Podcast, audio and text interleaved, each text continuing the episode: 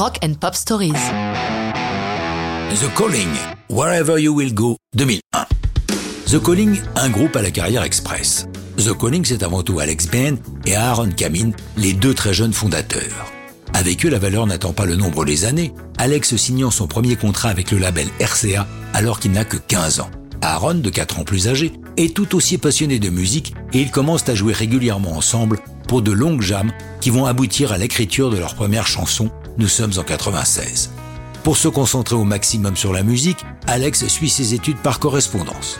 Lorsqu'ils se sentent prêts à décoller, ils forment un groupe complet avec l'arrivée de Sean Woolstenhulme à la guitare, Billy Muller à la basse et Nate Wood à la batterie. Leur premier album va s'intituler Camino Palmero, du nom de la rue où Alex et Aaron se sont rencontrés pour la première fois.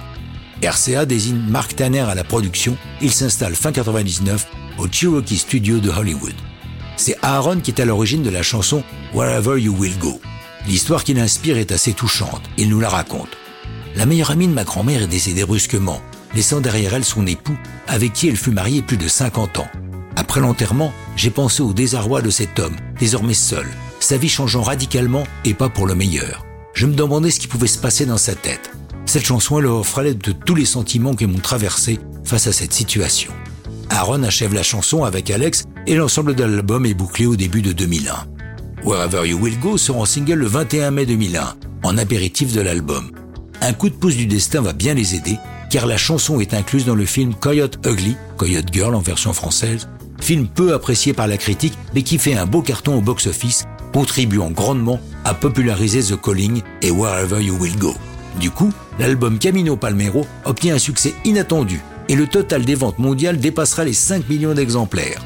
Revers de la médaille, cette réussite provoque des jalousies au sein de The Calling.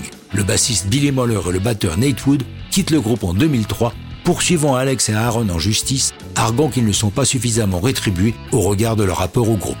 Notons que Wherever You Will Go va être une deuxième fois un succès surprise lorsque la chanson est reprise en 2011 en Grande-Bretagne par Charlene Soraya à l'occasion d'une pub pour l'été Twinnings.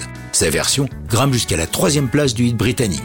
The Calling, eux, vont publier un deuxième et dernier album en 2004, le bien nommé Tout. Mais ça, c'est une autre histoire de rock'n'roll.